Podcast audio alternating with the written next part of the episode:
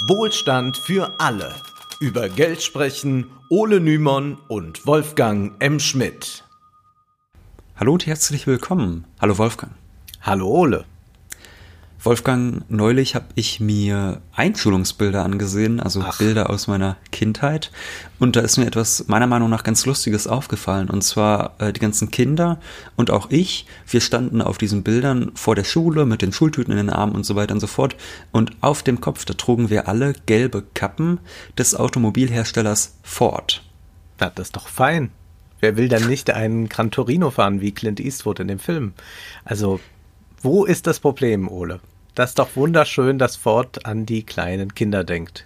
Ja, ist äh, sehr, sehr nett. Ich glaube vor allem, dass dieses Bild etwas illustriert, und zwar den Einfluss großer Unternehmen eben auf Schulen. Und um dieses Thema soll es auch heute gehen. Unternehmen und dabei nochmal ganz besonders die DAX-Konzerne sind hierzulande nämlich sehr, sehr umtriebig, wenn es darum geht, junge Menschen zu beeinflussen. Und das findet eben häufig an den Orten statt, wo man besonders viele junge Menschen findet, an Orten, die eigentlich frei sein sollten von schnöden Profitinteressen. Also auf gut Deutsch an Schulen, wo ja bekanntlich viele Kinder und Jugendliche sind, die auch leicht beeinflussbar sind. Und wir wollen heute zeigen, auf welche Arten und Weisen Großunternehmen mit Bildungsstätten kooperieren und zu welchen Zwecken sie das tun. Denn natürlich nehmen Unternehmen nicht einfach so mal Einfluss auf Schulen da ist ja immer noch etwas dahinter. Sie können es erst einmal tun, wie im von dir beschriebenen Falle, um sich mehr oder weniger als großzügiger Sponsor zu präsentieren. Sie können mit Schulen aber auch kooperieren, um Talente und Nachwuchs für ihre Unternehmen zu finden. Und sie können an die Schulen gehen, um ihre Ideologie durchzusetzen. Und um all diese Themen soll es heute gehen. Man könnte ja zuallererst fragen, was ist eigentlich so schlimm daran, dass die Unternehmen an die Schulen gehen? Gerne hört man ja, dass die Kinder nie etwas Alltagsnahes lernen. Das ist eine sehr beliebte Kritik am deutschen Bildungssystem. Immer nur Gedichtanalysen, so heißt es gern, aber niemals lernen sie, wie man eine Steuererklärung macht oder wie man beispielsweise für das Alter vorsorgt. Und da würde man doch eigentlich glatt sagen, rein mit den Unternehmen in die Schule, die wissen es doch bekanntlich am besten. Einige Liberale sagen sogar, die Schulen sollten selbst vollkommen privatisiert werden. Milton Friedman etwa war der Auffassung. Er hat da so eine Theorie entwickelt. Er wollte, dass private Schulen vom Staat Gutscheine erhalten und Nee, die Bürger erhalten Gutscheine die für Bürger die erhalten Gutscheine, sozusagen. genau. Die Bürger erhalten die Gutscheine und dann können die entscheiden, welche Schule wähle ich dann aus. Und hier ist wieder der Wettbewerbsgedanke selbstverständlich ganz groß. Die Schulen sollen untereinander in einen Wettbewerb treten, um dann möglichst viele Gutscheine zu bekommen, möglichst viele Schüler zu bekommen. Und so sind die Schulen dann also unter ständigem Zugzwang, denn sie müssen die möglichst beste Bildung ermöglichen, sonst können die Schüler jederzeit wechseln. Aber darum soll es heute gar nicht gehen. Bleiben wir mal bei den staatlichen Schulen und verschieben wir das Thema Privatschulen vielleicht auf eine spätere Folge, denn die werden ja tatsächlich immer wichtiger. Warum sollten an staatlichen Schulen private Unternehmen eigentlich keine Lehrinhalte mitbestimmen? Nun, das liegt unserer Meinung nach daran, dass diese Unternehmen Eigeninteressen also vor allem Profitinteressen haben und dass Kinder oft nicht in der Lage sind, die nötige Distanz einzunehmen, um diese Interessen auch zu durchschauen. Und ich möchte mal noch hinzufügen, viele Lehrer sind dazu auch nicht in der Lage. Die Schule soll ja im Bestfall ein Raum des möglichst freien Denkens sein, soweit wie das möglich ist. Uns ist klar, eine vollständige Ideologiefreiheit gibt es nicht, aber trotzdem kann man, glaube ich, durchaus sagen, ein Lehrer wird mutmaßlich weniger Interessen daran haben, seinen Schülern ein bestimmtes Weltbild zu vermitteln, als es ein großer Konzern hat. Von daher gibt es sehr, sehr gute Gründe dafür, dass äh, der Einfluss von Unternehmen auf den Schulunterricht möglichst beschränkt werden sollte.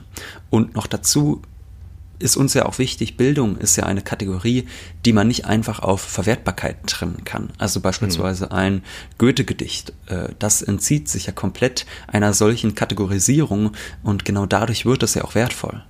Ja, Das sind also bereits einige Kritikpunkte. Schüler könnten Werbung ausgesetzt sein, die sie nicht mit der nötigen Distanz betrachten. Sie könnten in ihrer Weltanschauung sehr stark beeinflusst werden und sie könnten ein Denken antrainiert bekommen, das nur auf Nützlichkeit und Verwertbarkeit zielt. Sehen wir uns also einmal die verschiedenen Arten an, wie Unternehmen auf Schulen Einfluss nehmen und dann können wir konkreter an diesen Beispielen erklären, wieso das nicht so toll ist. Gehen wir also zunächst mal auf das Thema Werbung ein. Da wird wahrscheinlich allen irgendwie klar sein, warum das problematisch ist, denn Kinder und Jugendliche, die können ja oft noch gar nicht genau durchschauen, mit welchen Werbetricks sie geblendet werden, die können das noch nicht so differenziert und distanziert betrachten. Deshalb ist Werbung auch in den meisten Bundesländern in den Schulen verboten, was jedoch leicht umgangen werden kann, wie der Frankfurter Sozial- und Wirtschaftswissenschaftler Tim Engartner in seinem Buch Staat im Ausverkauf anmahnt. Darin schreibt er, Zitat, nun ist Werbung an Schulen zwar in den meisten Bundesländern verboten, gleichwohl lassen die einschlägigen Gesetze zu viele Interpretationsspielräume. So heißt es im nordrhein-westfälischen Schulgesetz zwar recht eindeutig, Werbung, die nicht schulischen Zwecken dient, ist in der Schule grundsätzlich unzulässig. Diesem Diktum geht aber ein Passus voraus, wonach die Schulleitung mit Zustimmung der Schulkonferenz und des Schulträgers darüber befinden kann, wann Werbung mit dem Erziehungs- und Bildungsauftrag der Schule vereinbar ist. Anstatt einfach nur zu werben, kann ein Unternehmen dann ja auch ein Sponsoring äh, auf ein Sponsoring setzen und bei diesem Sponsoring, da muss man ähm, doch ein bisschen differenzieren. Also Unternehmen dürfen Schulen finanziell unterstützen, ja, und auch dafür eine Gegenleistung verlangen, vorausgesetzt ihr Engagement hat etwas mit den schulischen Inhalten zu tun. Bei mir in Rheinland-Pfalz gibt es da auch ganz wunderbare Broschüren dazu, herausgegeben vom Bildungsministerium. Da heißt es zum Beispiel in einer Broschüre, wie denn eben so ein Sponsoring für Schulen funktionieren kann. Sponsoring soll Schulentwicklung sinnvoll unterstützen. Die pädagogische Anbindung und der pädagogische Nutzen von Sponsoring müssen stets beachtet und deutlich erkennbar sein. Diese Kriterien erfüllt Sponsoring immer dann, wenn die Sponsoring-Absprache einen möglichst direkten Bezug zum Schulalltag aufweist. In diesem Sinne sollen Sponsoring-Aktivitäten nicht eine einmalige Geld- oder Sachquelle für Schulen darstellen, sondern vielmehr die Gemeinsamkeiten von Schule und dem jeweiligen Partner Partner aus der Wirtschaft erkennbar machen und idealerweise in längerfristige Partnerschaften zwischen Schule und Wirtschaft münden. Oder wenn ich das lese, dann würde ich sagen, nehmen wir doch lieber die Schirmmützen von Ford und dann ist gut. Ich glaube, das würden die Zuschauer auch gern sehen, Wolfgang. Das klingt jetzt alles wahnsinnig verantwortungsvoll, aber tatsächlich ist es natürlich höchst problematisch. Darauf wiesen zuletzt im März dieses Jahres auch die Verbraucherzentrale Bundesverband und der Verband Bildung und Erziehung in einer Broschüre hin, in der es um Sponsorings ging. Kritisiert wurde dabei etwa, dass die Gesetzestexte uneindeutig sind, das haben wir eben auch schon gehört von Tim Engartner, und dass Lehrkräfte sich in ihrer Ausbildung nicht genug mit dem Einfluss von Unternehmen auf Unterrichtsmaterialien auseinandersetzen. Denn es ist eine sehr beliebte Strategie von Großunternehmen, eigene Materialien zu entwerfen. Denn wenn Werbung zwar grundsätzlich verboten ist, jedoch dann erlaubt sein kann, wenn sie mit den Schulinhalten in Verbindung steht, dann kann diese Lücke mit eigenen Unterrichtsmaterialien wunderbar genutzt werden. Und Lehrer, die methodisch nicht gut genug ausgebildet sind, nutzen diese Materialien dann, anstatt eigene Unterrichtsmaterialien zu erstellen. Engartner bringt in seinem Buch verschiedenste Beispiele. Etwa den Fall von McDonald's. Das Unternehmen brachte 2006 Unterrichtsmaterial mit dem Titel Mit Verstand groß werden, richtig essen und bewegen heraus und im didaktischen Kommentar hieß es dann, auf dem Tisch liegen Obst, Bilder von verschiedenen Gerichten, Hamburger mit Pommes. Die Kinder sollen nun einordnen, was davon unter Fast Food fällt. Hier ist die Definition des Begriffs wichtig. Fast Food ist alles, was schnell und aus der Hand gegessen werden kann. Also zählt zum Beispiel auch Obst dazu. Ja, ja. das ist ja wunderbar. Wenn so ein Hamburger und ein Apfel quasi auf eine Stufe gestellt werden. Im Prinzip habe ich das beide. auch immer so gesehen, ja. Ja, wenn wir beide äh, Fastfood essen, dann können wir in Zukunft ja dann auch immer sagen, das ist jetzt so, als hätten wir uns einen Apfel gegönnt. Ja Spaß beiseite, das ist natürlich ganz, ganz problematisch. Und ähm, ja, ich würde halt sagen, das ist jetzt auch ein sehr extremes Beispiel. Also da, da wird auch jedem sofort klar, warum das problematisch ist. Ähm, Den da, Kindern den, auch, denke ich. Also ich glaube, ja. dass die Kinder es nur mal ausprobieren werden, die Argumentation bei den Eltern anzubringen. Stelle ich mir witzig vor. Ja, Und dann mit dem Verweis habe ich in der Schule gelernt. genau, aber das Problem ist ja dann gerade, dass die Kinder beeinflusst werden und dass sie das ja. noch nicht so gut reflektieren können. Ähm, und dieses Problem ist dann, glaube ich, relativ offensichtlich. Ja. Sehen wir uns jetzt doch aber mal etwas problematischere Materialien an, denn im eben besprochenen Fall, da ging es ja vor allem darum, dass ein Unternehmen versucht hat, quasi für sich Werbung zu machen, sein Produkt beliebter zu machen bei den Schülern. Das ist auch klar, problematisch, aber das ist noch relativ transparent, also verhältnismäßig transparent, würde ich sagen. Schwieriger ist es dann tatsächlich, wenn Unternehmen versuchen, Weltanschauungen zu beeinflussen. Ein besonders beliebtes Feld ist dabei natürlich die ökonomische Bildung. Oft heißt es ja, die Kinder würden zu wenig Finanzbildung erfahren und auch die Förderung von unternehmerischer Aktivität, die ist viel zu gering, da muss was getan werden. Im Jahr 1997 veröffentlichte die Kommission für Zukunftsfragen der Freistaaten Bayern und Sachsen einen Bericht. Nun, die Mitglieder sind schon interessant. Mitglieder dieser Kommission waren etwa der damalige Chef von McKinsey, Herbert Hensler, also Unternehmensberatung, der berühmte Unternehmensberater Roland Berger und der Soziologe Risikogesellschaft Ulrich Beck. Der wird ja bis heute gerne auch bei mir an der Uni gelesen und empfohlen. Ja, ich betrachte das äh, und nehme das mit Sorge zur Kenntnis. Ich ehrlich in, gesagt auch, nachdem ich äh, in diesen Bericht reingelesen habe. Ja, nämlich in dem Bericht heißt es, die Lehrer müssten sich, Zitat, unternehmerischer verhalten, um mit Erfolg unternehmerische Verhaltensweisen vermitteln zu können. Das Leitbild der Zukunft ist der Mensch als Unternehmer seiner Arbeitskraft und Daseinsvorsorge. Deshalb müssen künftig bei Schülern, Auszubildenden und Studenten gezielt Eigenschaften wie Selbstständigkeit, Verantwortungsbewusstsein, Eigeninitiative und Leistungsbereitschaft entwickelt werden. Also wenn ich eines mal verraten kann, äh, dann, dass sehr viele Studenten, die ich auch persönlich kenne, sicherlich nicht darauf trainiert werden, selbstständig und mit Eigeninitiative zu arbeiten, sondern die hecheln sich eigentlich nur durch ihre Lehrpläne und sammeln irgendwie opportunistisch, wie es nur geht, ihre ECTS-Punkte ein. Äh, also da sind wir sehr, sehr weit von entfernt, aber diese und es diese ist ja auch keine Einladung zur Kritikfähigkeit, äh, dieses dieses Papier, das ja. sie da aufgesetzt haben. Es ist ganz schön. Also man kann eigentlich ähm, zum einen so eine ganz starke Fokussierung auf Eigeninitiative, Verantwortungsbewusstsein bemerken und zugleich haben wir eine radikale Verschulung von Universitäten oder dann auch eben diese Auswertung von Schülern an Schulen, wie das dann dort stattfindet. Also es geht da dann doch darum, äh, eigentlich fast in so einem, wie in so einem fordistischen Modell, genau zu gucken, was macht der Schüler, wie werte ich das aus, äh, kann ich da irgendwelche Punkte Punkte für berechnen. Also eigentlich genau das Gegenteil dann auch mal, was Eigeninitiative noch bedeuten könnte. Ja, mit Eigeninitiative ist natürlich einfach nur gemeint, dass jeder für sich selbst verantwortlich ist, frei nach dem Prinzip There is no such thing as society, wie Margaret Thatcher sagte. Ja. Auf gut Deutsch, was du da eben vorgetragen hast, so eine Menge neoliberales Blabla, was eben vor allem einem einzigen Zwecke dienen soll, Kollektive Risiken sollen privatisiert werden. Beispielsweise Daseinsvorsorge wurde im Text genannt, sei auf einmal die Aufgabe des Menschen. Ja? Ich kenne den Begriff Daseinsvorsorge eigentlich von der sogenannten staatlichen Daseinsvorsorge, aber auf einmal wird das aufs Individuum verschoben.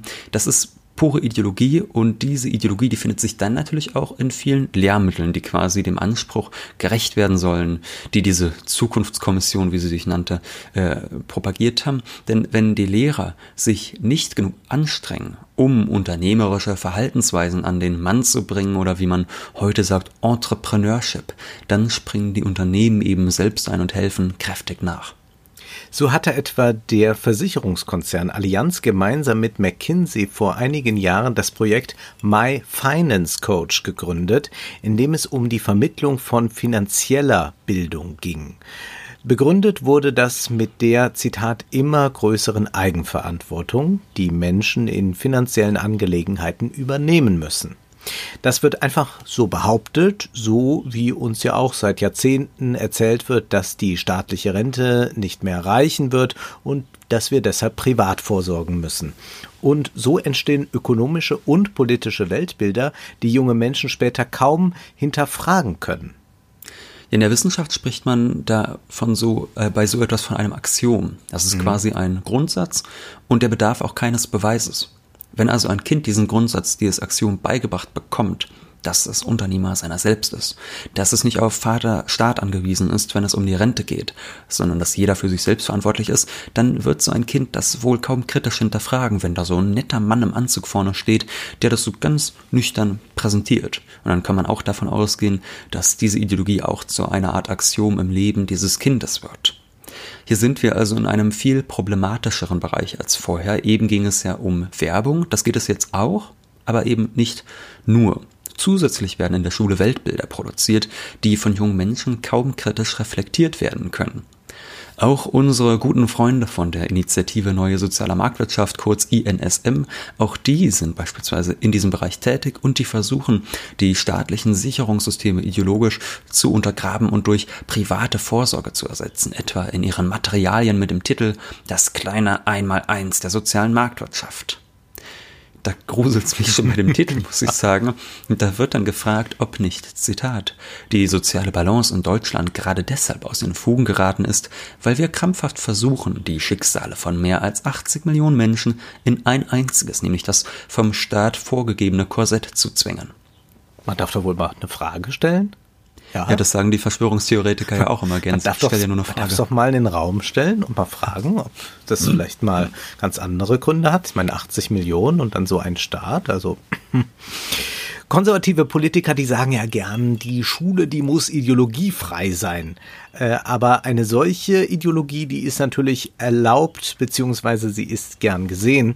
Wann immer in der deutschen Öffentlichkeit ökonomische Bildung gefordert wird, ist immer Bildung gemeint, die vor allem darauf abzielt, junge Menschen zu Unternehmern ihrer selbst zu machen. Über grundlegendere wirtschaftliche Themen, zum Beispiel die Wirtschaftsverfassung, wird hingegen so gut wie gar nicht gesprochen. Jetzt habe ich aber mal eine wichtige Frage, Wolfgang. Wenn mhm. diese sogenannten Bildungspartnerschaften so häufig vorkommen, warum sind die eigentlich notwendig?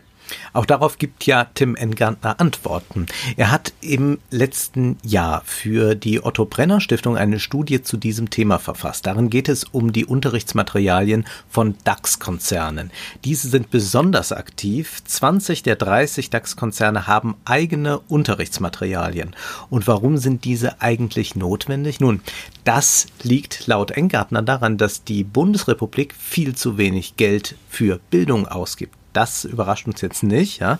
Ihm zufolge gibt Deutschland 4,2 Prozent des Bruttoinlandsproduktes für Bildung aus. Dabei sagt man ja immer, Bildung ist ganz wichtig. Also es gibt ja keine äh, Wahlkampfarena, irgendetwas, wo Politiker genau das nicht begründen und auch sagen, das ist Deutschlands Zukunft, allein weil wir keine Rohstoffe haben. Die Bildung ist unser Rohstoff, ja.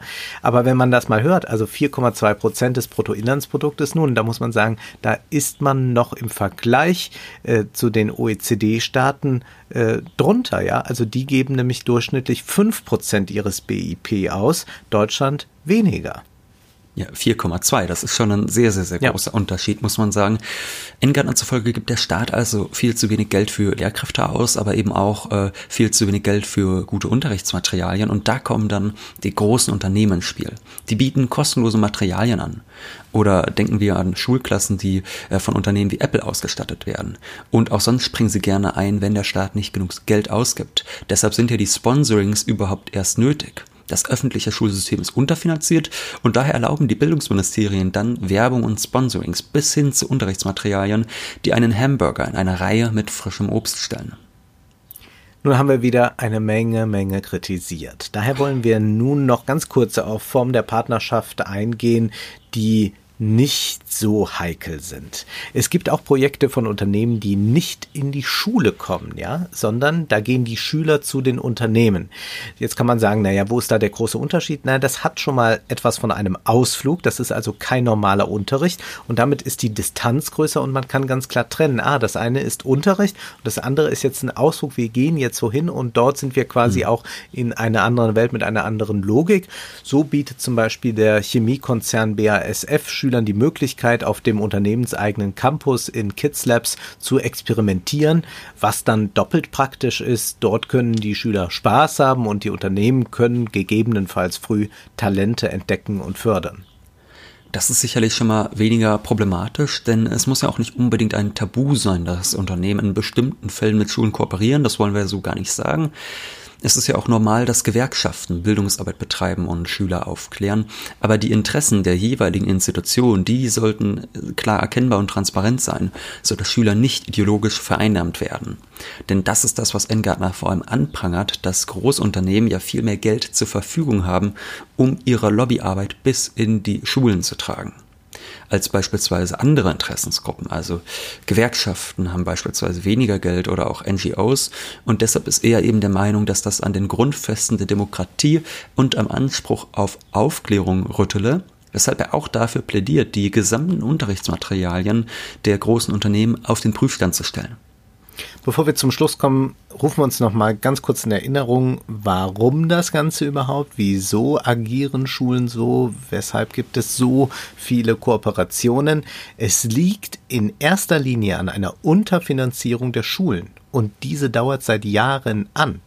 An einer komplett irrationalen Sparpolitik liegt das also, die selbst dann keine Schulden machen will, wenn die Schulden so billig aufgenommen werden können wie nie zuvor, nämlich zu Nullzinsen. Und das sollte man sich auch mal im Hinterkopf behalten, wenn dann Politiker wieder sagen, ja, die Schulden von heute, ja, das ist, das sind die Steuern von morgen für die, für die nachfolgende Generation. Jetzt gab es das auch wieder so zu lesen in äh, einem großen deutschen Boulevardblatt, äh, als jetzt eben diese Corona-Hilfen kamen, dass man sagte, ja, ähm, ist das überhaupt noch Generationengerechtigkeit, wenn jetzt die jungen Menschen da so überschuldet werden? Also man sieht jetzt gerade, was man mit der jungen Generation dann will. Mhm. Man will sie auf jeden Fall nicht bilden, sonst würde man mehr für Schulen ausgeben.